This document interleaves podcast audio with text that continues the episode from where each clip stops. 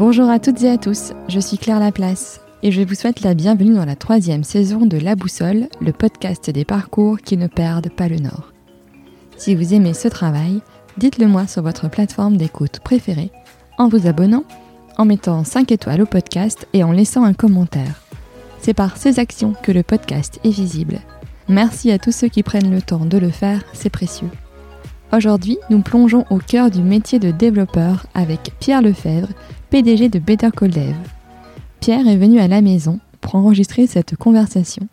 Assis tranquillement dans mon salon, nous avons parlé ensemble de son parcours, de cette école d'ingénieur qu'il ne pensait pas initialement faire, de son amour de la mer mais aussi de la musique, qui est peut-être à l'origine des savoir-faire précieux de Better Call Dev. Pendant notre conversation, nous revenons avec lui sur les étapes de la création d'une entreprise et de rendre la tech utile, sincèrement et sans renoncement. Merci à toi Pierre pour tout ce que tu as partagé à mon micro et pour ta transparence. C'est parti pour un peu plus d'une heure avec Pierre Lefebvre de Better Call Dev.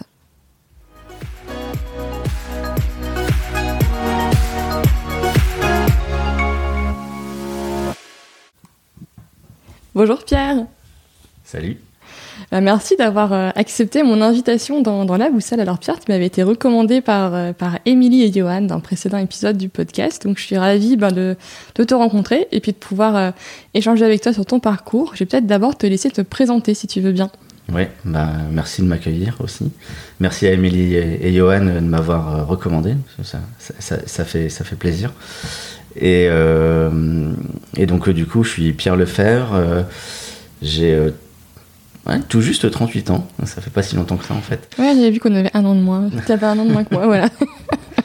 euh, voilà, je suis, euh, je suis papa d'une petite Lily qui a 10 ans. Je suis originaire de Dunkerque, euh, donc un peu carnaval dans l'âme, et puis grandi au bord de la mer. Et, et puis bah, je suis venu faire mes études sur, sur la métropole lilloise. J'ai fait une HEI, donc c'est une école d'ingénieur à la Cato. Euh, et puis euh, voilà, après. C'est jobs pas si mal. J'adore les Lego, euh, la décoration, la musique. J'écoute plein de choses. généralement, je pense que 70% du temps, je sais pas ce que j'écoute. mais c'est plutôt cool. Voilà. coup. Et, euh, et, puis voilà, je, après je joue un petit peu de je joue un petit peu d'instruments. J'ai quelques ouais. instruments chez moi, mais je suis pas très bon. Disons que. mais voilà, j'ai un, un, peu touche à tout, euh, curieux. Et puis tu as lancé une boîte qui s'appelle Better J'ai lancé une boîte, effectivement. Ouais. Oui, merci de le rappeler. je m'étais dit, j'étais en train de me dire, bon, après, le parcours professionnel, ça viendra, ça viendra par la suite. Ouais, mais en mais deux effectivement, mots. Effectivement, euh... oui, j'ai créé une, une, entreprise qui s'appelle Better Call Dev, maintenant il y a trois ans. J'ai créé ça avec quatre développeurs. Euh, Moi-même, j'ai été développeur dans le passé, et puis après, j'ai eu un parcours euh, aussi à partir du développement vers, par tous les métiers du digital. Du digital pardon. Et, euh, et, donc, du coup, Better Call Dev, bah, c'est euh, une agence de développement, d'où le nom Dev. Et, euh, et, historiquement, on est tous les cinq spécialisés pour le développement dans pour la, le monde de la musique. Donc, tout ce qui va être app de streaming, la gestion de catalogue, la gestion des droits d'auteur, les reporting à la SACEM des écoutes, mm -hmm. toutes ces problématiques-là. Et puis, il se trouve que techniquement, en toute modestie, on n'est pas trop mauvais. Et, euh, donc du coup, on s'est dit, bah, on a quand même des belles compétences et c'est dommage de les réserver uniquement au domaine du monde de la musique. Par contre, on n'a pas envie de trop élargir, on a envie que ça ait du sens.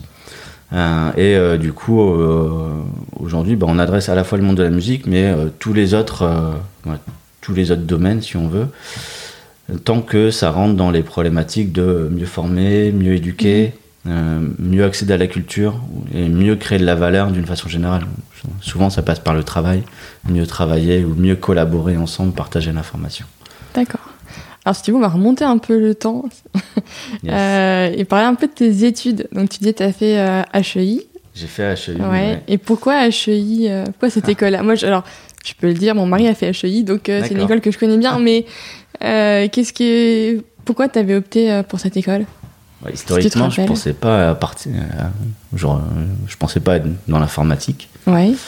Euh, mais euh, moi, j'ai toujours été un, un, élève moyen. Ok.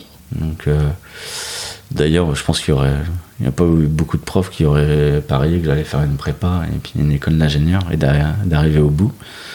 Mais, mais en tout cas, euh, moi, ce que j'avais envie à l'époque, euh, c'était de travailler dans le, de créer des choses, inventer des choses. Mhm. euh, et puis, euh, je me, m'étais dit, ouais, le monde de l'automobile, ça a l'air cool pour inventer des trucs.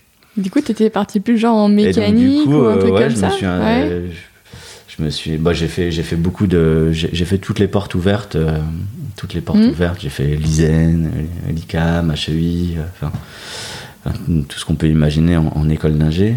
Et, euh, et en fait, euh, c'est le côté, euh, a en visitant HEI, il y a eu un, un vrai côté humain.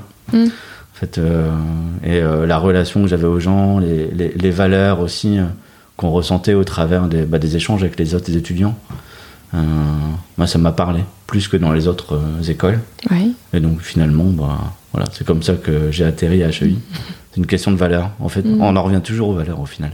Ouais, c'est clair. Et comment t'as vécu tes cinq années à HEI Ah, ça n'a pas été simple parce que euh, la première année, euh, la première année, je pense que je devais être avant-dernier de la promo. Euh, j'ai un peu trop fait la fête, hein, clairement.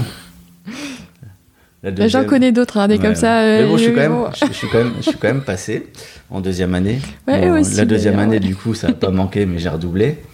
Ce qui est euh, ce que je considère la meilleure chose qui me soit arrivée dans la vie.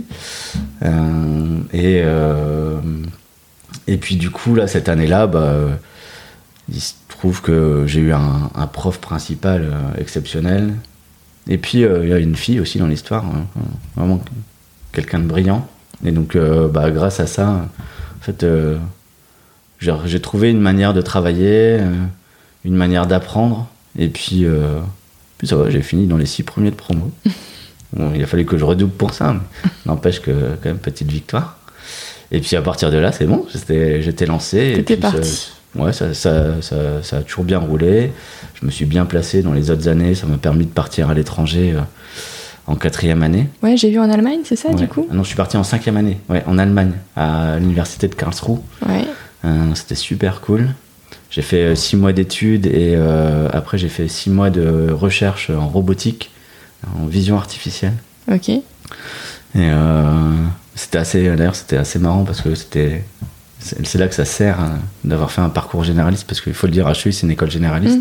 Donc euh, euh, on apprend, euh, on apprend aussi bien le BTP que l'électricité, que la chimie, la résistance des matériaux, l'informatique. Et puis finalement, bon, moi, quand je l'ai fait, il faut, fallait choisir un, un des cinq domaines. Et, euh, et donc, euh, bah, on il se trouve qu'en deuxième année, j'ai fait un stage euh, dans le domaine électrique et euh, ça m'a pas plu. Et donc, du coup, je me suis dit, je vais pas faire ça. Et puis, j'avais un, un bon pote de maternelle qui, lui, euh, pour le coup, était en stage, euh, mais plutôt côté web, informatique. Mhm. Il m'a montré ce qu'il faisait. Et puis bon, j'étais un petit peu déjà geek sur le. Et euh, alors, je suis pas jeu vidéo, mais j'aime bien, j'ai toujours bien aimé bidouiller euh, des trucs.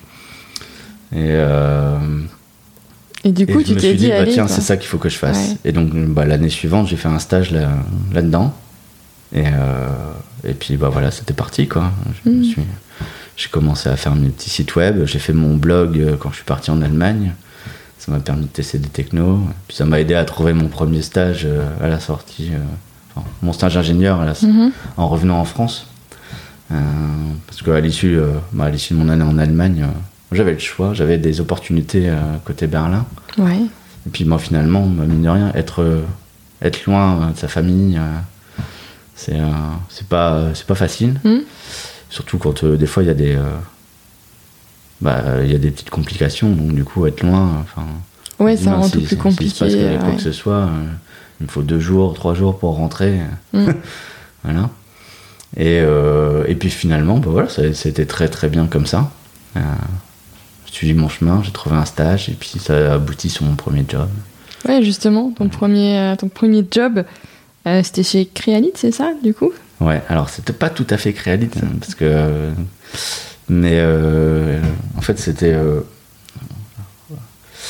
à l'époque, c'était l'époque des trois Suisses. Ouais. Et, et donc, au sein du groupe 3SI, il y avait la cité numérique. Oui. Et donc, bah, quand j'ai commencé à travailler, c'est l'année où la cité numérique a été scindée en quatre entités. D'accord. Donc, il y a, y a, eu effectivement Créalide, c'était la partie web. Mhm. après, il y a eu Quai de l'image, c'était toute la partie photographie. le troisième, je ne me souviens plus du nom à dire. Et ils ont créé, avec cette scission, une quatrième une quatrième entité qu'ils ont appelée Priad. Et, euh, et, donc du coup, euh, historiquement, je crois qu'on on voulait faire des sites web en 3D. Donc l'idée c'était de se balader dans des galeries un peu mm. commerciales. Voilà, c'était sur euh, des technoflash. Et, et, donc du coup, voilà, j'ai intégré cette, cette entité-là en, en, stage pour faire du dev du coup en flash. Ouais. Mm. Puis, on était tout un tas de. Puis au final, ça a pivoté. Euh, on est parti sur des questions d'affichage dynamique, donc euh, pilotage d'écran à distance euh, via.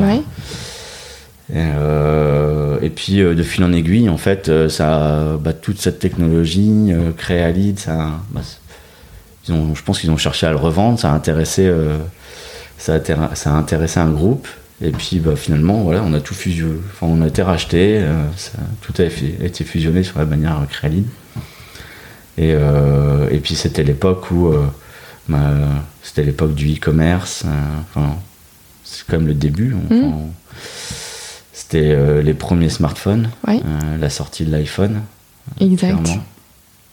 Donc des premières apps, des premières apps iOS qu'on a, qu'on a faites, et puis quasiment un ou deux ans après, on a commencé à faire des apps Android. Et, et puis voilà, du coup, bah, le digital au sens large, qui, mmh. Je suis resté là 6 ans.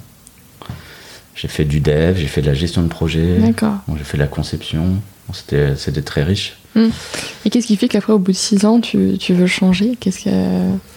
Moi, je me, je me voyais plus euh, évoluer, en fait. Euh, j'avais besoin d'aller plus loin, à la fois en termes de, de compétences, euh, de management. et j'ai toujours eu finalement peut-être un esprit entrepreneur. Enfin, quand j'ai quitté Crealid, je, je me suis mis freelance. Hmm. Et euh, du coup, j'ai continué à travailler avec eux, travailler avec d'autres. C'était vachement bien. Et euh, mais j'ai arrêté, euh, j'ai vite arrêté. Ouais, t'as fait quoi? Même pas un, an, 7 mois, un, truc comme ça? Ouais, ouais. C'était vraiment court. Et, il manquait vraiment l'esprit d'équipe. Enfin, c'était travailler, travailler de chez soi finalement. finalement, c'est comme un peu le full télétravail. Ouais. Moi, je, enfin, moi, j'aime pas du tout le full télétravail en vrai. non, mais c'est bien les interactions euh, avec les autres aussi quand même. Ouais, ouais. Donc, euh, du coup, je me suis dit, ben voilà, je vais repartir en salariat et puis le jour où j'en aurai une opportunité, la bonne idée aussi, mmh. euh, et la, bonne équipe, bah, je recréerai. Quoi. Finalement, c'est arrivé. Il a fallu bah attendre un petit peu.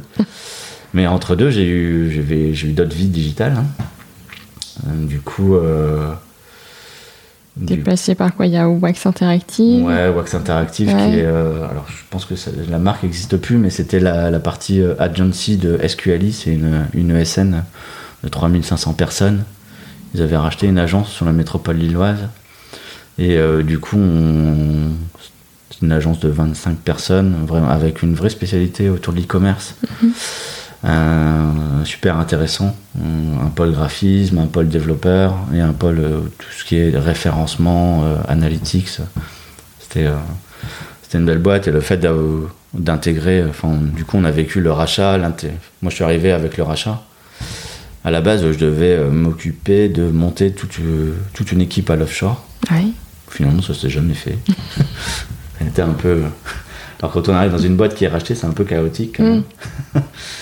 Et, euh, et, du coup, bah, rapidement, enfin, j'ai pris en, il a fallu rapidement que je prenne en autonomie. Parce que forcément, quand euh, on arrive dans une boîte qui est rachetée, il y a des arrivées, il y a des départs.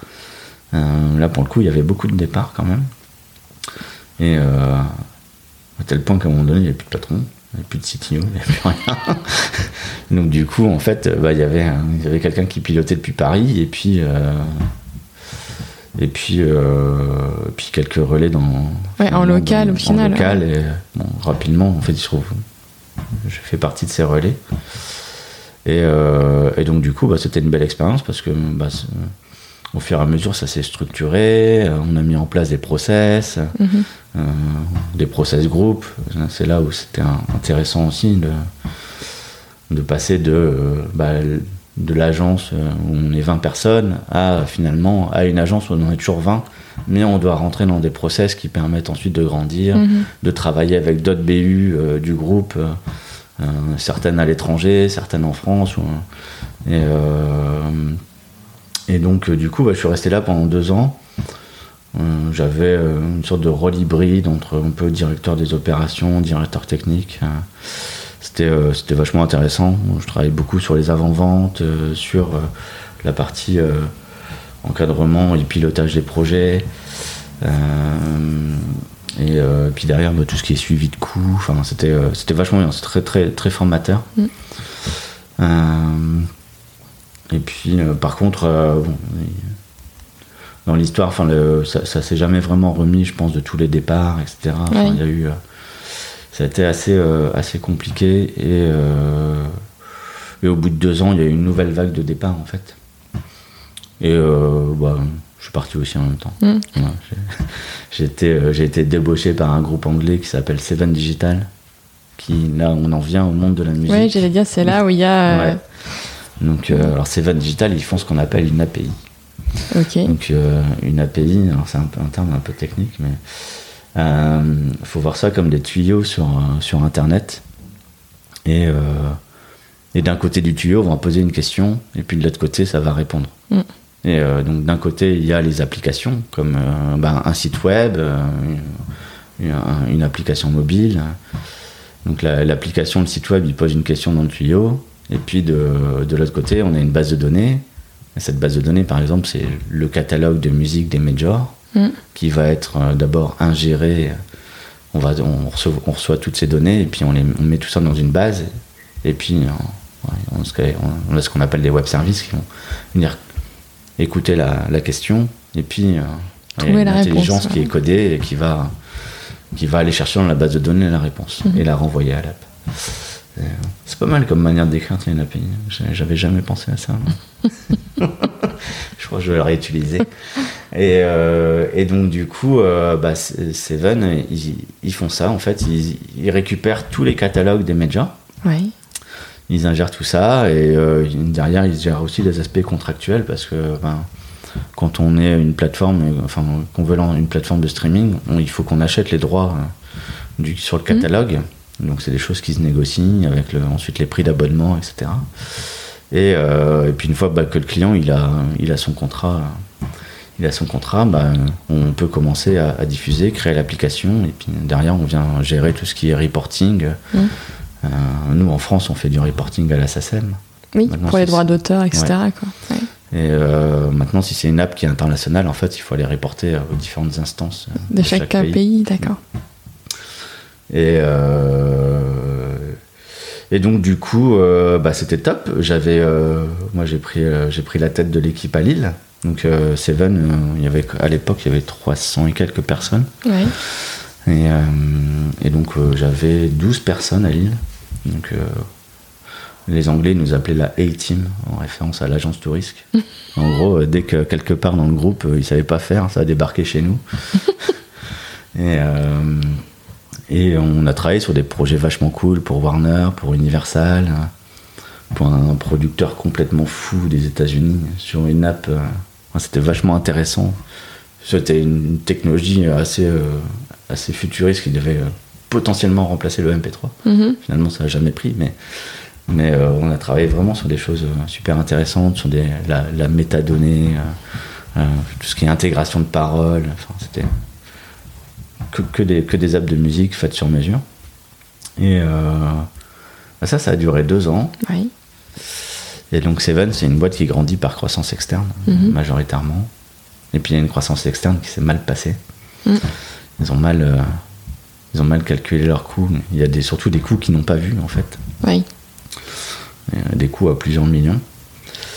Et, euh, et donc, du coup, euh, bah, plan social, euh, fermeture de, l'Ukraine, fermeture de l'Allemagne, fermeture de la France, des Pays-Bas, d'une des agences aux US.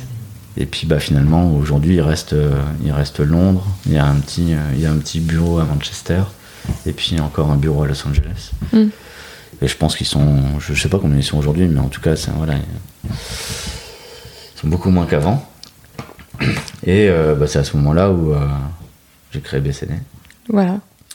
Du coup, avec des développeurs avec lesquels tu bossais euh, chez Seven ou que tu avais rencontré euh, déjà avant Avec euh, une partie de l'équipe, effectivement. Alors, sur les 12 personnes, j'ai pas pu garder tout le monde.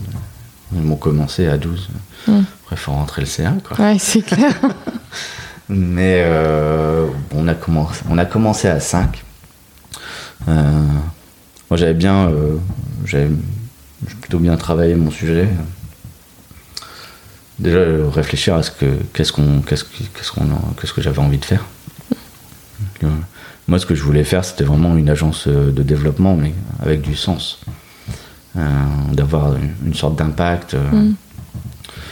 et notamment sur la manière de travailler en fait. Alors aujourd'hui, on a de l'impact autrement. Ça, je l'avais pas imaginé au moment de créer, mais je voulais déjà travailler différemment, vraiment que ce soit les, un esprit d'équipe collaboratif. Euh, c'est un truc que j'ai retenu des expériences passées, c'est que bah, moi finalement j'ai toujours représenté la production. il y a euh, toute la partie vente mm. dans laquelle j'étais impliqué, mais bah, mine de rien, on reste le technicien dans le truc de la vente. Et, euh, oui, c'était pas toi qui vendais. on voilà. un peu dévalorisé, on maîtrise pas ce qui est vendu, on n'a pas vraiment mm. notre avis à dire. C'est tiens, chiffre-moi ce truc-là. Et, oui. Euh, alors je dis pas, euh, il y a toujours un moment dans un projet digital où c'est faut, faut chiffrer ça, parce que c'est ça qu'on doit faire. Oui, sûr. Mais en avant-vente, on sait, enfin, les choses, elles sont jamais claires. Mm. Et euh, moi, j'ai connu beaucoup de projets où ce qui est vendu, c'est pas du tout ce qui est fait à la fin. Donc, dans la méthodologie des projets, il y a aussi quelque chose à changer. Il y a, faut faut réussir à plus impliquer le client. Euh, donc pour ça, bon, il y, a des méthodes. Hein. on parle beaucoup. la méthode agile, c'est super euh, entre guillemets à la mode. Mm-hmm. Euh, mais tous les clients sont pas faits non plus pour la méthode agile. Donc c'est comment est-ce qu'on met le curseur en fait et comment est-ce qu'on crée une méthode pour faire en sorte que les projets se passent bien, que bah, que tous ceux qui vont produire ou une partie de ceux qui vont produire en tout cas soient présents dès le début en fait euh, mm. Voilà, puisse s'imprégner euh, puisse s'imprégner des idées du client, de son envie, de sa vision aussi. Et, euh, pas juste à un moment donné recevoir une tâche et il bah, faut faire cet écran-là. Mm. Alors je dis pas qu'on le fait tout le temps bien chez BCD, mais en tout cas on, on, essaye de le faire différemment. chaque avant-vente chez nous c'est des ateliers, des ateliers de conception qui en général ont plutôt lieu pendant le projet. Hmm. Mais nous, on aime vraiment le faire avant. Donc c'est euh, un peu en mode idéation. Euh, ok. On a euh, on a une salle d'idéation de 120 mètres carrés qui est vraiment dédiée à ça. Donc l'idée c'est de pouvoir écrire sur les murs, enfin d'être bien installé, hmm. d'avoir tout dans la salle. Et, et, ça marche bien. Ça marche bien. C'est et puis souvent nous, on n'aime pas travailler avec un cahier des charges. Mm. Ça nous arrange bien que le client n'ait pas son cahier des charges, mais on va vraiment euh, réfléchir ensemble, trouver des idées. Peut-être que de toute façon, s'ils avaient écrit leur cahier des charges, ils n'auraient jamais eu l'idée. Ah oui, ils auraient été euh, trop dans un cadre et ouais, d'accord. Donc du coup, voilà, on a cette méthode-là, et puis une fois qu'on a trouvé à peu près un, périmètre général, on commence à, macro-chiffrer, mm-hmm. ce qui permet ensuite de réaffiner Hein, par rapport au, délai, au coût, euh, euh, et, de définir bah, un périmètre final. Puis ensuite, euh, bah, selon, selon le projet, soit on repart par contre sur la méthode classique, mm. ce qu'on appelle le cycle en V. Donc une phase de redéfinition. On est sûr qu'on a bien tout rebalayé. Hein. Puis production, test, etc. Voilà, on fait aussi. On, a, on fait un peu d'agilité pure. Donc vraiment avec des, avec des clients qui sont structurés pour, qui ont les postes en interne, notamment les postes de product owner, qui est vraiment quelqu'un qui connaît le digital, qui connaît le, besoin métier, le besoin technique, donc qui va savoir exprimer ça de façon claire. Et, euh, et, puis après, on a une méthodologie un peu hybride où euh, ça peut varier au fil du projet, mais le tout, c'est faut que ça reste dans un cadre. En fait, il y a les règles du mm. jeu, Et puis bah, on adapte, on fait. Le but c'est que ça se passe le mieux possible. Et euh, en général, ça se passe bien, c'est cool.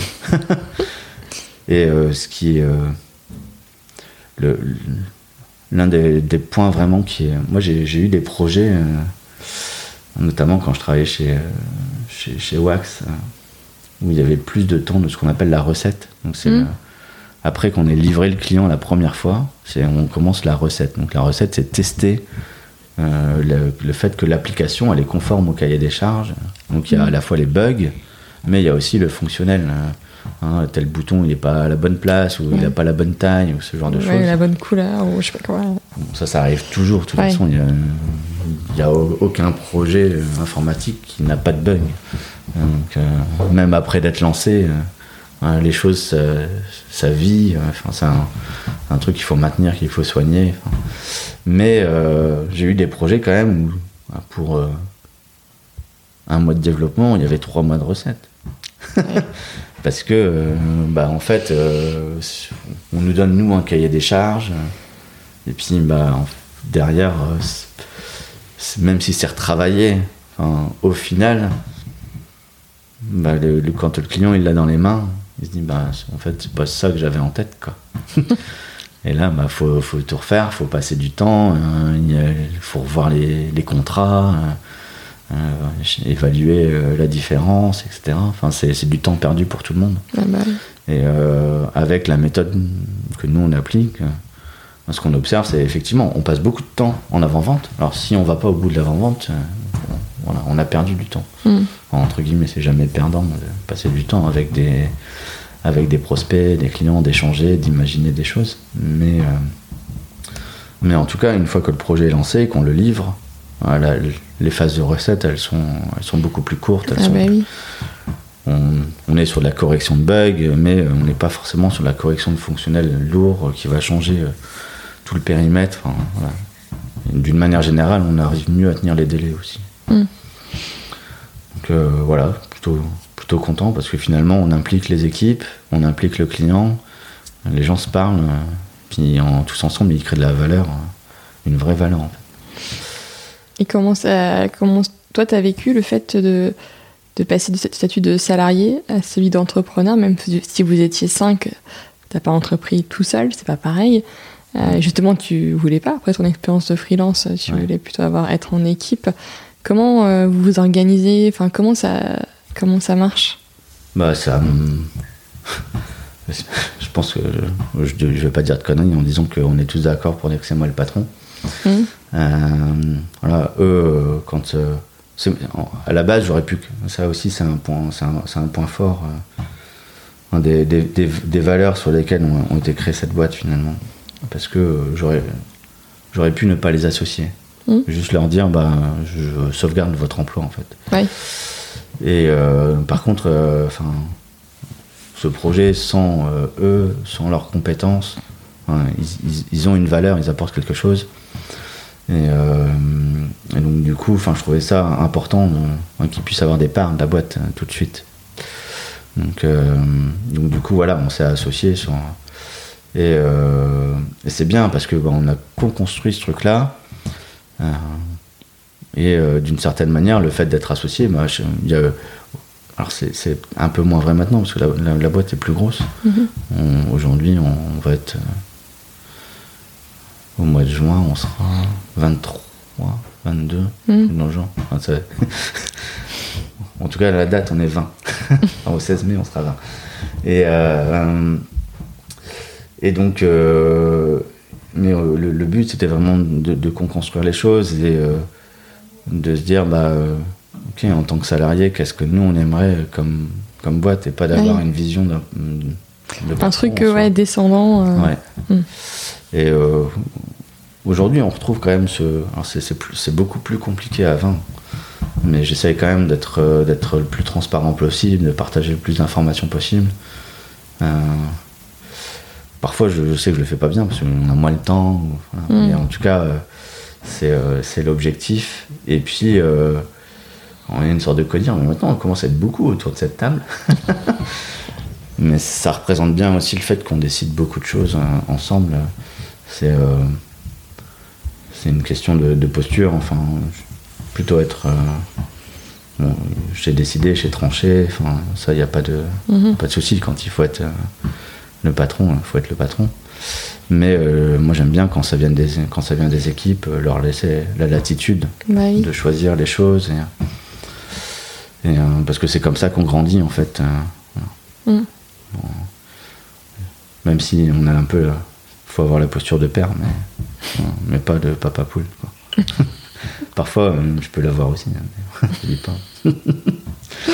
Euh, Et du coup, mais comment est-ce que ouais. je. Ouais, comment je. Parce que j'étais en train de me dire, j'ai peut-être pas répondu à la question, en fait. Si, si, si, t'as répondu, mais du coup, oui, finalement, l'organisation, c'est que ils sont tes associés, ceux du départ, et Ouais. mais que en fait, c'est quand même toi euh, qui a Ouais. pris la fonction, on va dire, de, de dirigeant vis-à-vis de l'extérieur, quoi. Enfin, en tout cas. Ah, euh, oui, oui, oui. ouais. Et puis, euh, bon, ah, ils n'avaient pas spécialement envie de.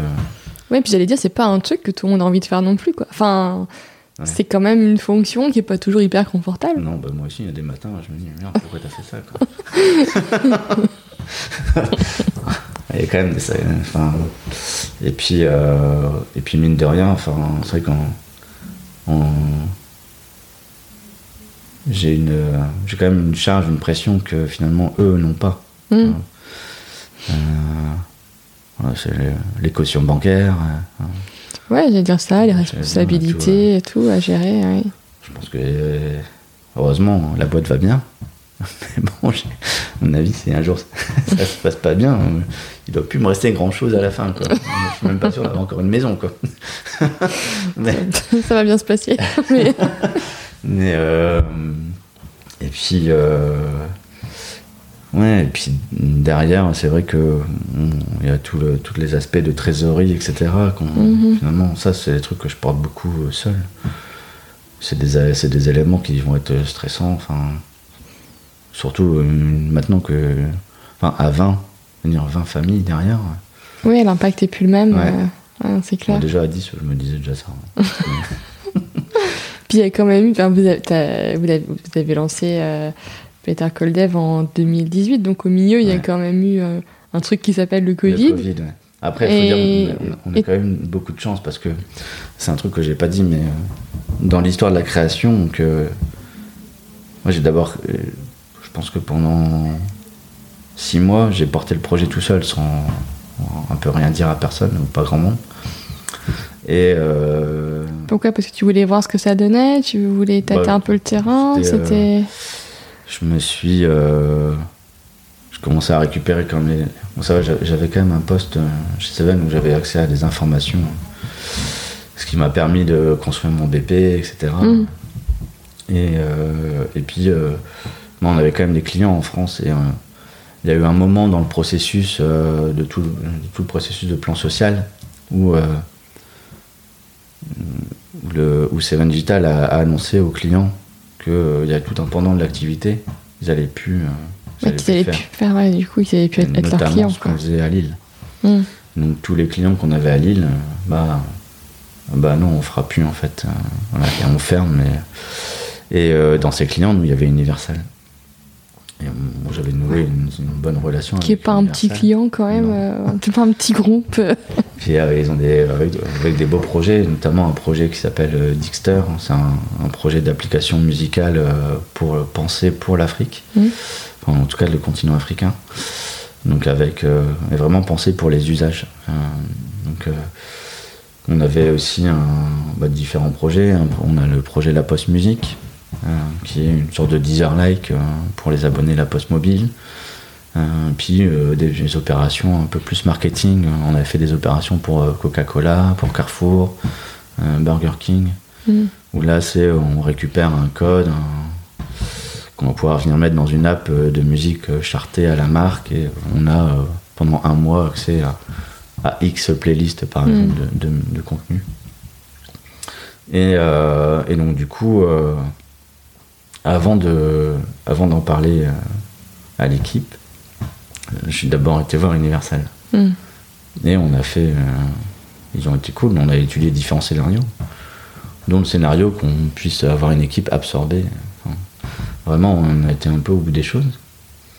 Et euh, bah, finalement, voilà, moi j'aurais dit de toute façon, moi ce que je veux, c'est quand même créer une boîte. Enfin, j'ai une vision. euh, Il y a la, la musique, le sens. Enfin, vraiment, j'ai envie de faire quelque chose.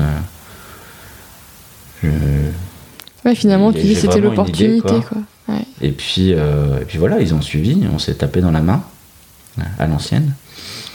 Et euh, on s'est fait, euh, on s'est fait confiance mutuellement. C'est, vachement bien de pouvoir, avec un grand groupe comme ça, d'avoir ce genre de relation.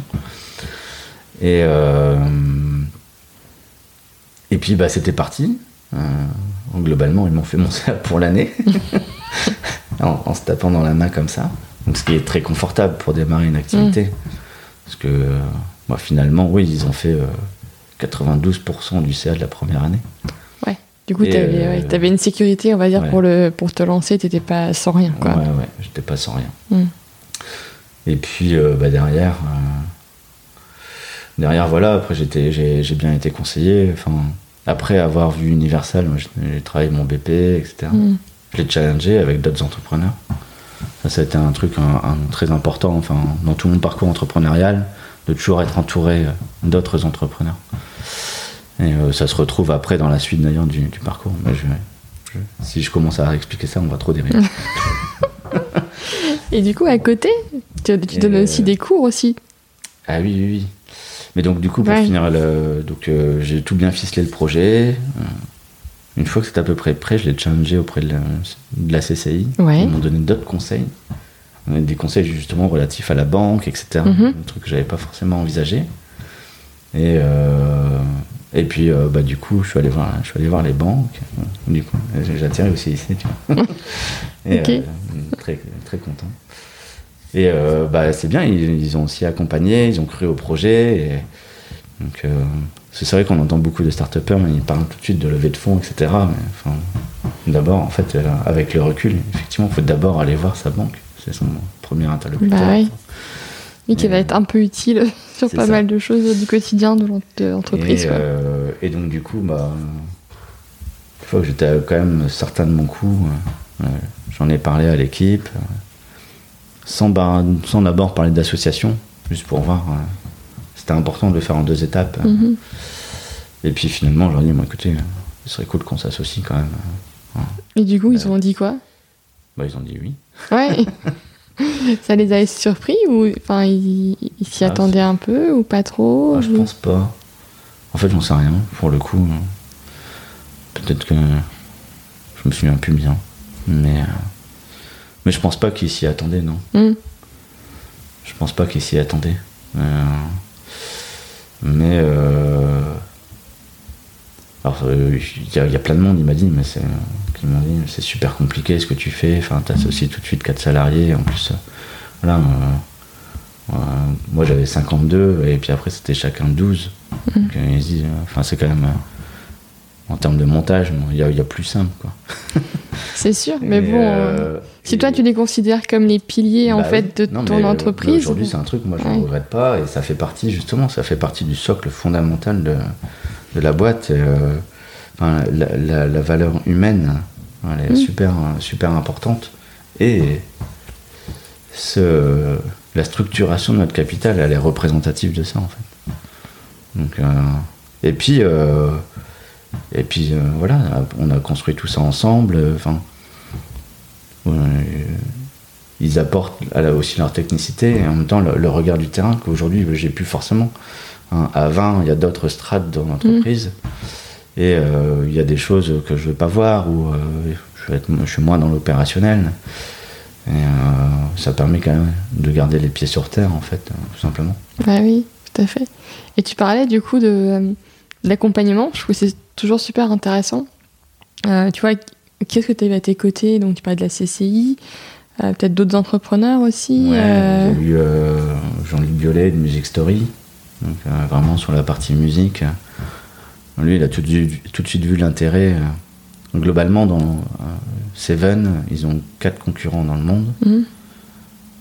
Et ils, ont tous, euh, tous les acteurs de la musique enfin, qui, sont, qui, font ce, enfin, ce genre de produit, euh, comme nous on peut faire, c'est tous des produits sur étagère. Et nous on arrive avec le positionnement, on fait du produit sur mesure. Et donc, du coup, on- avec un positionnement un peu ESN. euh. Et euh, lui, il a tout de suite vu l'intérêt. Il a dit, mais il n'y a personne dans le monde qui, qui a ce positionnement-là. Enfin, il faut, faut y aller. Enfin, ça fait car- carrément du sens. Et euh, derrière, enfin, il a une, c'est une référence en termes de, mu- de musique, de technique. euh, enfin, donc ça a été très enrichissant. Euh, après, il y a eu, euh, il y a eu Xavier Martin, c'est un DAF externalisé, enfin avec une, vraiment un- une seniorité un- d'un point de vue financier. Ça a beaucoup aidé aussi à s'assurer que le BP était bon. Et mine de rien, on a fait du bon boulot. hein. Parce que les deux premières années, elles étaient bonnes. Mhm. Et quand on dit quand même ça, un BP qui est bon, c'est- pas, pas fréquent. Non, c'est rare. Un BP respecté ou un BP dépassé, c'est est- rare. En plus, on, on l'a dépassé pour le coup.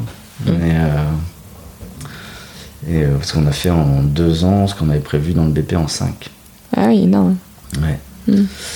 Bon, du coup, peut-être que la vision n'était pas suffisamment ambitieuse, mais. euh, mais euh, T'es peut-être pragmatique en tout cas euh, au début. Ouais. Après, des- c'est pas toujours, c'est pas toujours facile en fait. Tu Non. vois, je trouve que estimer un, un business, un développement et enfin des attentes du marché. Enfin, tu vois, je trouve que c'est pas.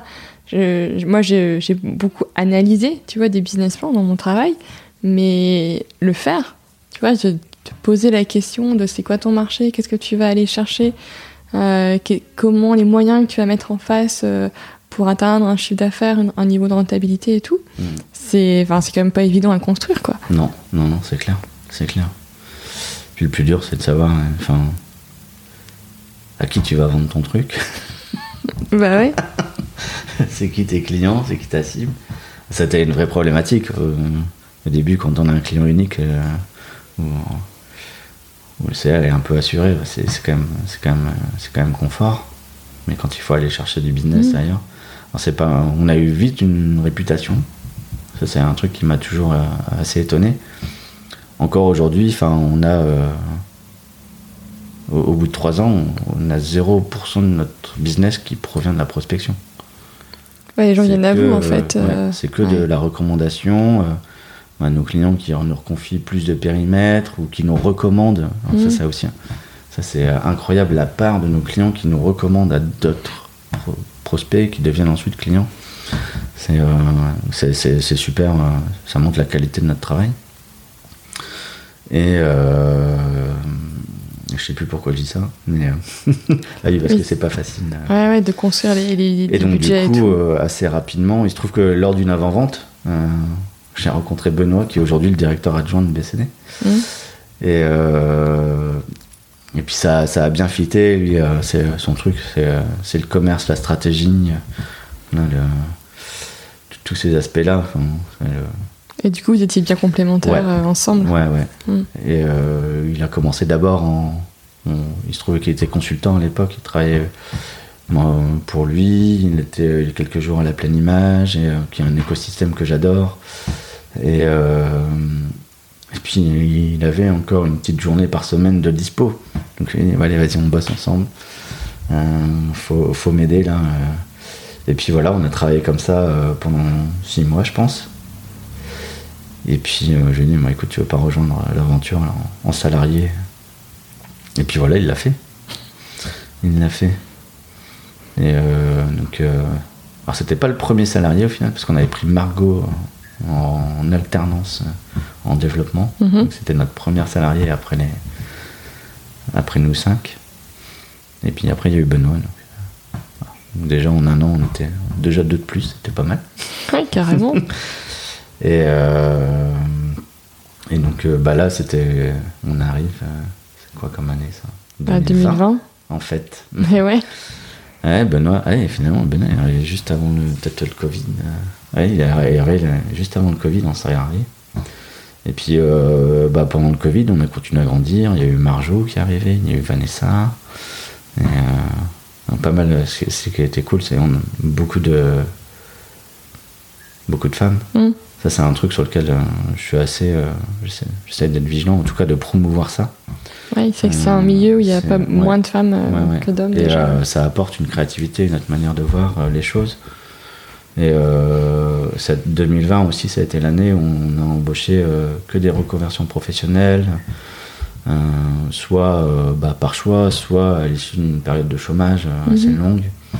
Donc euh, on reste toujours dans, dans l'humain, enfin, donner la chance euh, et, euh, et voilà, faire, faire grandir les gens. C'est pas le plus simple des choix, parce que euh, aujourd'hui, pour être développeur, il y a, il y a beaucoup de formations accélérées. Mhm. On peut devenir, euh, il y en a- il- on peut devenir développeur en trois mois, mais euh, mais des fois, enfin, faut être aussi câblé pour ça. Enfin, Ouais. Voilà, si on arrive avec une certaine, mais euh, il y a dans d'autres cas, c'est pas si, enfin, c'est pas si simple que ça. Enfin, Mhm. Il faut quand même apprendre le métier, etc.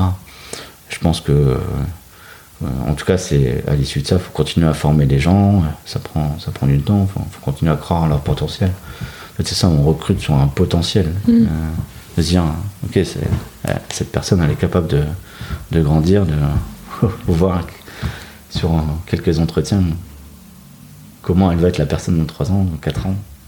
Ouais, c'est pas évident. hein. Non, mais c'est euh, c'est- aujourd'hui c'est des choix que je regrette pas. C'est justement c'est ce qui fait la richesse de de la de cette boîte en fait. Et euh, et donc du coup bah voilà on a continué on a continué comme ça. Mine de rien euh, mine de rien 2020 ça a été pas mal. hein. Mhm. On avait fait on a fait quoi? Parce que la première année, ouais, 600, 900, ouais, on a fait une belle croissance. Mhm. Et, euh, et puis après, là, on en a plus. euh, c'était difficile, c'était 2021. Et pourquoi du coup? Que... Bah, un gros revers. euh, gros revers milieu 2021 où il y avait des commandes qui devaient arriver. Mhm. Et puis finalement, euh, bah, euh, mois de mai, je pense que mois de mai, c'était les bilans, les résultats, Mm. les décisions. Et euh, entre juin et juillet, on a 500 000 euros de commandes qui ont disparu. Donc, euh, sur un objectif à 1,5 million. euh, au Oui. milieu de l'année, ça pique un peu. Mhm. Et, euh, et donc là, ouais, ça a été dur. Quand c'est comme ça, comme, comment, comment on fait Enfin, tu vois, Bah, comment on fait comme les autres ils ont fait, on a été chercher les PGE. Ouais, non, mais bien sûr, mais Mais- après, excepté les PGE, mais Mais, euh, du coup, ça veut dire que quoi Tu dois aller chercher du, du chiffre d'affaires Ah, autrement aller enfin, chercher, euh, comment, ouais. Ouais, bah là, là c'est c'est des Mm. périodes où. Parce que finalement, euh, globalement, nous on met à peu près entre 6 et 9 mois pour signer une affaire. Mm. Et euh, bah là, quand on n'a pas le temps de, se- de trop se retourner, bah on va chercher plein de petits trucs en fait, euh, faciles à signer, qui prennent. Mhm. En soi, individuellement, ça prend pas beaucoup de Ouais. temps. Mais en fait, comme on va en chercher, il faut aller en chercher plein, à la somme de tout, c'est énormément de temps. Mm. Mais euh, bon, voilà, on a quand même fait une année. on est- une année de croissance, mine de rien. Ouais. On a quand même fait 15% de croissance, alors que c'est une mauvaise année. Mhm. C'est assez paradoxal de dire ça. Euh, bon, après, la rentabilité, elle est pas, fin- elle, va- elle est pas là, mais euh, c'est pas grave. Euh, parce que derrière, c'est du chiffre d'affaires, ça se décale sur, 2020, Mhm. sur 2022. Là, cette année, on, va faire sûrement entre plus 60 et plus 80%. C'est juste, juste dingue, en fait. Mhm. Et euh, donc voilà, on suit notre cap. Bon, forcément, là, ça s'est passé aussi par une levée de fonds pour se donner les moyens de continuer, Ouais. Euh, de continuer à embaucher, enfin voilà, suivre, suivre le plan. On a structuré, on a structuré l'équipe, on a rembauché des personnes aussi plus seniors. On a créé un pôle design. Enfin, voilà, c'est euh, Ouais. vraiment, c'est, ça devient. Il y a un pôle commerce maintenant. Enfin, c'est, ça devient une. C'est plus la petite agence euh, avec que des Mm. devs. C'est, c'est une, une vraie stru, c'est une vraie boîte avec différents organes. C'est cool. Et euh, du coup, tu as été euh, accompagné, je pense, à des Oui. réseaux, genre réseau Ah ouais, entreprendre, ou des gens comme ça. Enfin, tu vois, je sais pas trop. Ouais. euh, chacun se tourne aussi vers, eu, différents partenaires. Il y a eu Odéfi, Ouais. en décembre 2019. Donc Odéfi, c'est une structure qui accompagne les, les startups innovantes portées par la CCI, la MEL, Mhm. la région. Voilà. Ouais, ils font un super boulot en tout cas sur. donc, euh, euh, sur derrière, voilà, faut, en contrepartie, il faut quand même créer de l'emploi. Mm. C'est quand même euh, le but, c'est de favoriser les, enfin, d'aider les créateurs d'emploi. Donc ça passe par du prêt d'honneur. Euh, donc c'est des, des prêts qui sont faits à titre personnel, mais sur lesquels il n'y a pas de garantie. Mm. Donc, ce qui- voilà, par exemple, sur ce genre de prêt, on ne va pas me prendre ma maison. C'est pas mal. Voilà. et, euh, et puis, euh, et puis bon, ça c'est une partie, c'est sûr que ça aide. Enfin, moi, grâce à ça, j'ai embauché deux personnes. C'est top, ça m'a permis de prendre, je dis pas le risque, mais en tout cas de d'embaucher les personnes que j'avais envie d'embaucher en fait. Et, euh, et puis ce qui n'a pas de prix, c'est l'accompagnement en fait. Euh, pendant, euh, pendant deux, trois ans, on a un accompagnateur euh, qu'on va voir bon, autant de fois dont- qu'on a besoin et autant de fois qu'il est disponible. Mais euh, voilà, quelqu'un qui, euh, qui, a, qui, a, qui a du bagage, euh, qui a lui-même été entrepreneur ou intrapreneur. Mm. Et, euh, et donc du coup avec une, une autre vision. Euh, moi, c'est Christian euh, Vigneault qui est directeur des, euh, directeur des opérations internationales chez Kiloutou. Donc c'est euh, super intéressant parce Mm. qu'il s'occupe de tout ce qui est croissance externe. etc. Il y a, euh, il y a plein d'enjeux. Il y a eu pendant vachement longtemps, enfin l'international c'était une vraie cible pour moi. Ça l'est beaucoup moins aujourd'hui. Mais euh, parce que j'avais une vision musique pure au début. Oui. Donc je m'étais dit, bah, pour, il va falloir très vite que j'aille au UK et aux US. Mhm. Et, euh, et après, il y a eu début, début 2020, pendant le Covid, du coup, réseau entreprendre. Oui. Donc, euh, alors là, c'était super en- enrichissant aussi, parce qu'il y a tout un processus avant de pouvoir euh, passer en comité, qui est euh, de rencontrer des entrepreneurs. De mémoire, Mhm. c'est 5. J'ai tellement kiffé ça que j'en ai rencontré 10. Où on a un effet miroir, ils viennent challenger sur euh, la vision, euh, les aspects commerciaux, financiers, l'équipe, le RH. Enfin, voilà, c'est en fait sur euh, finalement on vient rencontrer des, entrepre- des entrepreneurs sur ou des RH ou des DRH, Mm. enfin, des, euh, tous les, il y a vraiment tous les métiers, c'est la force d'un réseau en fait. Bah oui. Et, euh, et puis bah, ça permet de, de venir se challenger, de, de changer sa vision, de partager. Et, euh, et donc du coup, bah, suite aux 10, euh, ils ont dit ouais, ça peut être cool qu'ils passent en comité. Je suis passé en comité et puis ouais, voilà, j'ai été, j'ai été reçu aussi. C'était quoi, lauréat 2021, Lauréat 2020, 2020, Ouais, 2020. Ok. On n'a pas eu la chance d'aller sur scène au gala pour recevoir Et notre oui, c'est vrai, c'est vrai. Mais euh, après, voilà, c'est pas ce qui est important. euh, là, euh, l'accompagnement aussi. Enfin, franchement, enfin, c'est vrai que que ce soit au défi ou que ce soit réseau, enfin, je retiens absolument pas l'argent au final. Mm. C'est vraiment l'accompagnement, les formations qu'on peut avoir, Oui. les échanges avec les autres lauréats. C'est euh, voilà, on vient grandir tous ensemble. euh, euh, chez, chez Réseau, c'est Vincent Berg, euh, le dirigeant d'Adix, c'est un cabinet de conseil en transformation digitale qui, qui m'accompagne. Du coup, c'est encore une autre vision et très complémentaire de, Mm. de Christian. Et, et donc, du coup, voilà, ça permet de venir se challenger au fur et à mesure.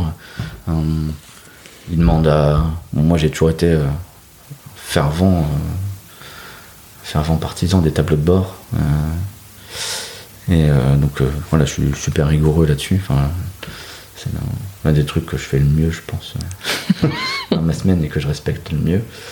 Mais, euh, mais derrière, voilà, le réseau, au défi, on doit envoyer son tableau de bord. Et pour ceux qui vont pas être rigoureux, bah, au moins ça les, ça les oblige à prendre les le- oblige, le, ouais. le, le pli.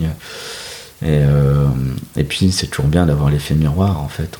Mm. Il y a les, les clubs, on se réunit régulièrement. Enfin, mine de rien, je trouve que malgré le Covid, dans notre promo, en tout cas dans mon, club réseau, il y a une super ambiance. Euh, C'est très riche en partage. Non, c'est chouette, ça fait grandir tout le monde. Mm. Et puis on vient aussi challenger sa vision, sa stratégie. Cette année, moi, c'était l'année dernière, j'ai présenté ma stratégie, ma vision à 10 ans, tout le plan, comment je pensais euh, bah, y arriver. Et euh, je me posais vraiment la question est-ce qu'il faut que je fasse une levée de fonds ou pas? C'était avant qu'on ait les 500 000 qui disparaissent. à l'époque, j'en ai pas besoin. Je me suis toujours dit on va faire grandir la boîte euh, sur, euh, bah, sur fonds propres, sans, sans, faire appel à, la levée. Et, puis bah, finalement, on aurait pu continuer comme ça aussi. Mm. Mais il faut voir aussi l'intérêt. Mine de rien, ça nous a ça donne un coup de boost aussi. ça donne, un, ça donne un, vrai coup de boost. Et alors, euh, un truc qui est. Euh, enfin, mine de rien, on parle souvent des fonds, etc. Nous, c'est Finorpa qui est rentré au mmh. capital. Et euh, moi, j'ai avec, avec Adrien qui m'accompagne, j'ai un vrai match. Enfin, c'est c'est pas juste un, quelqu'un qui vient mettre de l'argent. Non, mais c'est un vrai partenaire. C'est un vrai partenaire mmh. qui vient euh, je l'appelle une problématique. Euh, j'ai aussi l'effet miroir avec eux. Euh, c'est super intéressant. Ça, j'avais pas imaginé ça comme ça au début. Mm. Et, et, puis oui, grâce à ça, on a vraiment mis. tout à l'heure, je parlais de la prospection. Bah, avec la levée de fonds, on a injecté tout l'argent justement dans, dans le fait d'aller prospecter, d'aller chercher du business ailleurs. L'ambition, là, on, a fait 1,1 million en 2021. On va faire 1,8 million cette année, a priori. Au moins. Et euh, par contre, moi, l'ambition, c'est que euh, d'ici 2023 euh, ou 2024, on soit à 3 millions. Mm. Et bah, cette ambition, tout seul, par contre, je sais que j'aurais pas, j'aurais pas pu l'atteindre. En tout cas, pas aussi vite. Et c'est là où il y a l'intérêt. Donc voilà, c'est plutôt cool finalement comme parcours. Ouais, carrément. Et du coup, tu as même le temps, ou tu trouves le temps, tu prends le temps d'aller donner quelques cours à, ah HEI. Je, vais donner quelques cours à HEI, ouais. euh, bah, je fais même plus que donner des cours. Euh, moi, je donne des cours au, deuxième semestre des quatrièmes années. Ouais. Et tu accompagnes aussi des projets, c'est ça les, TER Non, ça s'appelle plus comme ça, travaux, ah oui, sais plus. ça s'appelle, je sais, j'ai les vieux noms. Hein. C'est là que tu te dis que tu vieillis. mais... Euh, globalement, je donne cours en programmation mobile. En gros, je donne des cours de programmation Android. Hmm. Euh, donc ça c'est pas mal parce que ça me permet aussi de rester un peu sur le terrain et de revenir à, mes premiers amours. Euh, et puis c'est super enrichissant. Tous les ans j'ai des très bons feedbacks des étudiants, notamment du fait que je viens du terrain en fait. Ouais c'est clair c'est cool. Et, euh, je viens illustrer toujours. alors parfois mes cours, il y a certains trucs que je leur apprends, mais c'est des, technos enfin, ou des, usages qui sont plus d'aujourd'hui, mais en fait, la techno aujourd'hui est tellement complexe que c'est important de savoir comment c'était fait dans le passé mm. pour pouvoir apprendre le présent. Et, euh, et, donc, du coup, venir mettre tout ça en parallèle avec les, usages de maintenant, euh, aussi euh, bah, les différentes phases d'un projet en, digital, parce que bah, il y a le développement, mais avant tout le développement, il y a toute la phase de création il y a euh, ce qu'on appelle l'UX, euh, le design des interfaces, la conception. Enfin, il faut penser aux choses avant de les faire. il y a l'expérience utilisateur qui est quand même hyper importante. Quoi. Si, ton, mm. euh, si la personne qui utilise après ah bah ton apps ou, ton site ou n'importe quoi, ben, en fait, c'est mm. pas fluide, c'est pas agréable, ah ben, t'as raté ton coup. Il n'y a, rien de pire qu'une app sur laquelle un utilisateur n'aura pas envie d'utiliser. Ouais, bah oui, c'est clair. Et c'est une si on regarde euh, dans les entreprises, euh, si on imagine le déploiement des logiciels pour les mhm. entreprises, euh, pourquoi est-ce qu'une nouvelle version elle va pas marcher? C'est parce que bah, même si toutes les fonctionnalités qui ont été demandées elles sont là, mais si elles ont été mal pensées, mal conçues, bah, en fait derrière on va avoir une résistance au changement mhm. parce que ah ouais mais je retrouve plus mon truc, ça c'est plus comme avant, enfin parce qu'on n'a pas demandé aussi l'avis des gens avant de le, développer. Mm. Et c'est le rôle de l'UX, c'est de s'assurer quand même que ce qu'on a imaginé, euh, bah, ça répond aux besoins de l'utilisateur final. Quoi. Et bah pas au chef de projet informatique ou digital. Qui pense que. Euh, qui pense que, en fait, c'est ce que lui il pense. Bah, c'est ce que vont avoir besoin les gens, mais en fait, non. Donc, euh, et du coup, ouais, je fais ça. Après, avec avec ma matière, il y, a un projet. Mm. Euh, de, c'est un petit projet, c'est un projet de 12 heures, mais ils font des trucs vachement bien quand même. Euh, et puis ensuite, on enchaîne sur un projet de, je crois que c'est 96 heures, où là, euh, ils vont travailler sur des. le but, c'est de créer un objet connecté et de, de, venir piloter cet objet grâce à une application mobile. Tous les ans, j'ai des trucs super cool. Cette année, j'ai eu un distributeur de croquettes connecté. j'ai eu un caddie équipé de caméras qui vient filmer l'intérieur du caddie avec une intelligence artificielle. Ça vient en fait envoyer tout le contenu du caddie dans l'application et calculer le panier automatiquement. J'ai eu une borne d'arcade. J'ai eu aussi des, des, voitures télécommandées. canon. Euh, j'ai eu le, ah le, petit train qui dessinait. En fait, on faisait c'était un petit, c'était vachement bien ça. C'était un petit train qui dessinait. On dessinait un truc sur le téléphone. Et puis après, le, le train, il venait redessiner les choses par terre. Oh, excellent. Ouais, c'était canon. Enfin, voilà, c'est, euh, c'est top parce que finalement, euh, bah, je commence en janvier. je pense que les premiers cours, ils doivent rien capter à ce que je leur raconte. Et puis, mine de rien, bah, là où je suis content, c'est qu'à la fin de l'année, ils arrivent à faire des trucs super cool comme ça. Quoi. Et, euh, donc ça, ça fait plaisir. C'est clair. du coup, on se sent quand même utile. Mais, euh, après, il y a aussi un intérêt. Ça, ça m'aide aussi à identifier des bons profils pour les stages. Et, euh, puis, des fois, on en embauche quelques-uns aussi. Mm-hmm. Et, et, puis, à côté de ça, je fais aussi euh, un club, euh, toujours avec Junior, une Junior Alumni, enfin, parce que maintenant je suis, ça s'appelle Junior, c'est le regroupement de différentes écoles. Et euh, du coup, on fait, on fait un club autour du, du numérique en mouvement. Donc, le but, c'est bah, de venir réunir des gens qui sont plus ou moins proches du digital mhm. et de parler d'innovation. Donc, on a parlé de la réalité virtuelle déjà, on a parlé de l'intelligence artificielle. Euh, tout ce qui est cybersécurité. Mm. Donc, euh, et euh, là, le prochain, c'est autour du Green IT. donc, tout ce qui est conception éco-responsable des applications. Mm-hmm. Et du coup, c'est des sujets quand même bah, d'actualité. mais on, peut travailler dans, dans, le numérique, dans l'informatique, dans le digital et être assez éloigné quand même de tout ça. si je suis ingénieur dans l'industrie automobile, par exemple, bah, je vais peut-être jamais euh, avoir besoin de ces notions. Ou, en tout cas, euh, je suis dans des process très industriels, mm. euh, sur des technos très industriels, et bah, tous ces trucs un peu novateurs, j'ai peut-être pas toujours le temps d'aller creuser ou de mm. prototyper. Et, donc, du coup, bah, voilà, ce genre de, ce genre de conférence, de club, ça permet de. Bah, ça permet d'échanger tout ça avec tout le monde. Mm. et donc voilà. Puis après, bah, il y a toujours avec les alumni, ceux qui s'interrogent, ils demandent souvent à, des anciens de venir, euh, si on peut coacher des étudiants mhm. qui sont sur le parcours entrepreneuriat. Donc euh, ça, c'est des trucs que je fais avec plaisir aussi. On essaye d'être euh, d'être investi. Quoi. Ah, c'est cool. C'est pas toujours facile de trouver le temps. Mais bon, c'est aussi euh, l'association des parents d'élèves de l'école de la petite. Hein. ouais, oui, il y a aussi plein de trucs partout. Euh. La famille, les amis, les trucs. Enfin, mm. C'est sûr que euh, en créant une boîte, il y a des choses quand même qui passent à l'as. Quoi. En ce moment, c'est beaucoup les amis. Mm. ça, ça fait, c'est un roulement après. Ouais, il y, a des périodes. L'essentiel, c'est de conserver le temps avec sa famille c'est déjà préserver ça. Bon, il faut que je refasse des. faut que je remette un petit peu d'organisation quand même pour avoir le temps de prendre du son pour moi, faire du sport, mm. et oh, sortir un peu plus. C'est vrai ces derniers temps, ça va être un boulot, boulot, boulot. Quoi. Mais, bon, ça, c'est en train de revenir là, je, le vois là, mon agenda. Des trucs sympas. Ouais, cette semaine j'ai quand même beaucoup travaillé. Il y a eu beaucoup de moments cool, de cocktails, d'apéro le soir. C'est un peu du travail, mais pas trop quand même.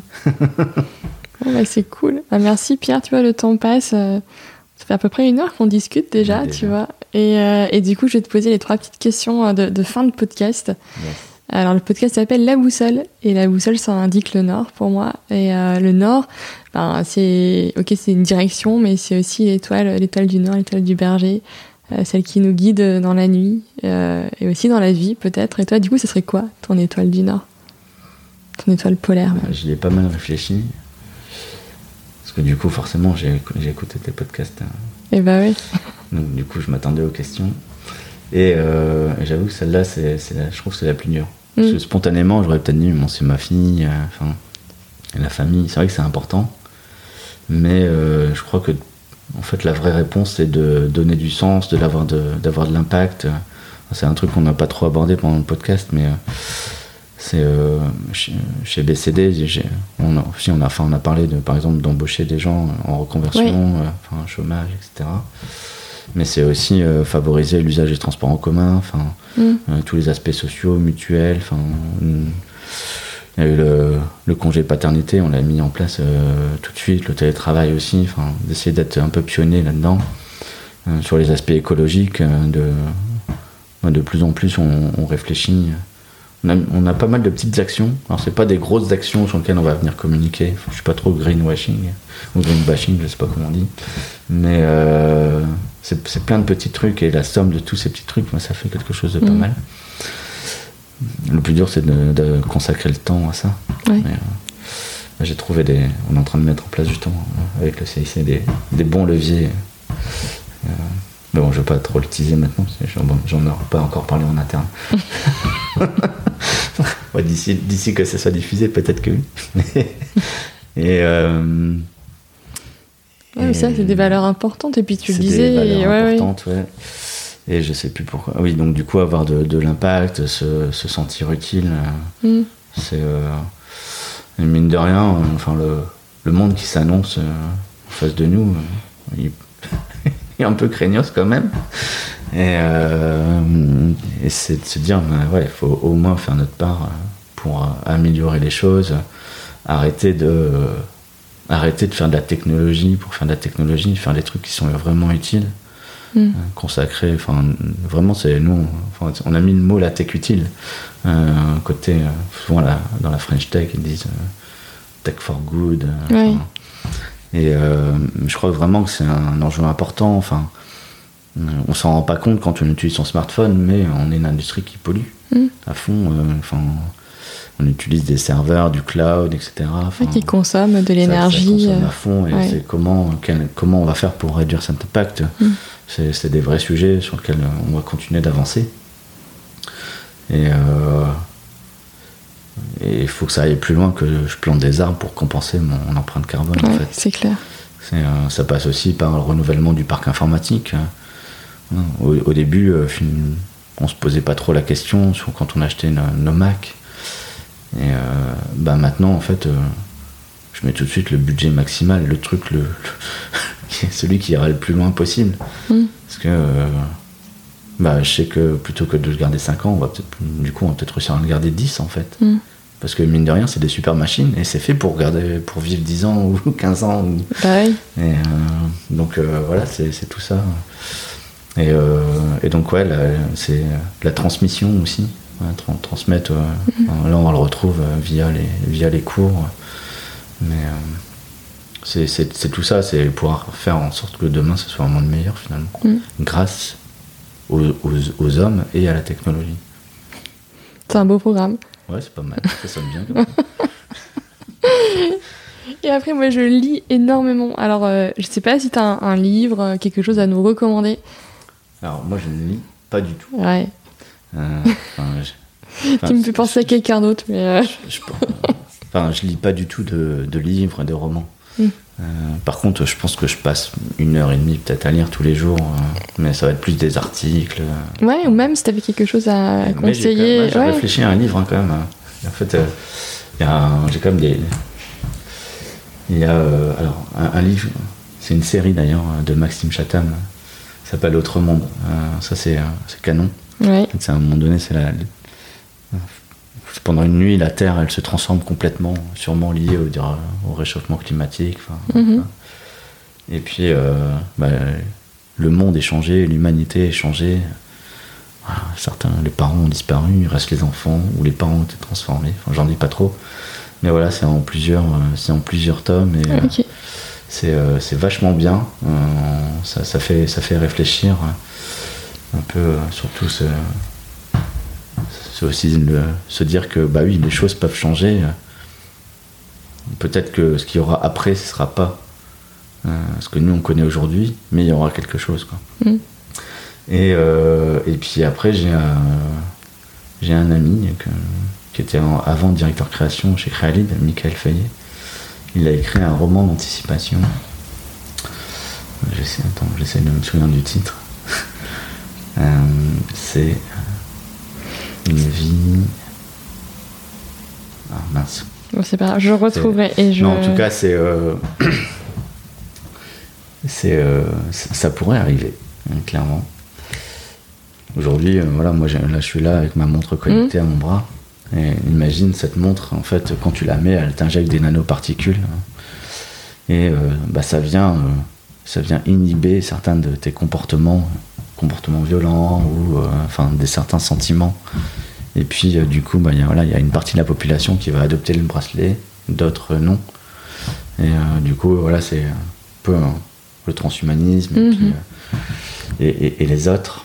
Et, et c'est super intéressant de voir comment il a imaginé que la société allait évoluer, comment ça peut, bah, finalement, une- qu'une technologie qui à, à la base semble bonne pourrait amener au chaos ou pas. Et voilà, euh, c'était passionnant. C'était une vie sans trouble. Voilà, c'est bon, j'ai Ah. retrouvé. Je note, je note, je note, je note. Super. Et, euh, et dernière question, est-ce que tu aurais une personne à me recommander pour le podcast? J'ai une personne à te recommander, il s'appelle Cédric, Cédric le Prince Ringuet. Il a créé la maison Ititoka. Alors je lui ai pas dit avant, mais comme ça. hein. Et euh, c'est euh, c'est une personne qui est super inspirante euh, d'un point de vue euh, justement humain, autour de l'écologie. En fait, Ititoka, ça veut dire It's time to care. Et donc c'est c'est un lieu à Ouescal Mhm. qui est consacré à bah, s'occuper de soi, prendre soin de soi, prendre soin de la planète, prendre soin des autres. Et euh, du coup, il, y a, bah, il va accueillir les entreprises hein, pour les aider dans leur démarche RSE. euh, mais euh, j'échange beaucoup avec lui justement sur toutes ces problématiques. Euh, Il a aussi, euh, il a un passé très fort dans les relations humaines. Donc c'est très intéressant de parler avec lui sur différents sujets. Et, voilà, je trouve que c'est. J'aime pas trop la, formu- la formulation que j'utilise, mais que c'est quelqu'un d'utile au Mm. monde, en fait. Et, euh, et donc, du coup, qui mérite, euh, qui mérite à être connu. Euh, voilà, parce que je pense qu'on devrait tous, à un moment donné, passer par la maison Ititoka. Parce qu'on a tous quelque chose à, à y laisser et puis à repartir avec. Mm. quoi. Super. Bah, merci beaucoup, Pierre, Bah, merci à toi. pour cet échange. C'était super intéressant. Euh, pour te suivre, c'est sur euh, LinkedIn, j'imagine Ah, on peut me suivre Ouais. sur LinkedIn, ouais, c'est là où, effectivement. Je Génial. je suis pas un grand posteur, euh, mais, mais ouais, ouais, sur, LinkedIn, Puis sur les pages de Better Call Dev sur aussi. les pages de Better Call Day, ouais. Ok. Bon, génial. Normalement, si on me suit, en général, je relaye tout. Ça serait un peu dommage sinon. Tu m'étonnes. Comme ça, on finit sur une, une note Sympa. Bah, merci, merci beaucoup, Pierre. Merci à toi. J'espère que cet épisode vous a plu. Si vous appréciez ce travail, partagez le podcast autour de vous, abonnez deux personnes de votre entourage et dites-le moi sur Apple Podcast ou Spotify. Je vous dis à très vite pour un nouvel épisode de La Boussole. D'ici là, portez-vous bien et n'oubliez pas de regarder votre étoile polaire.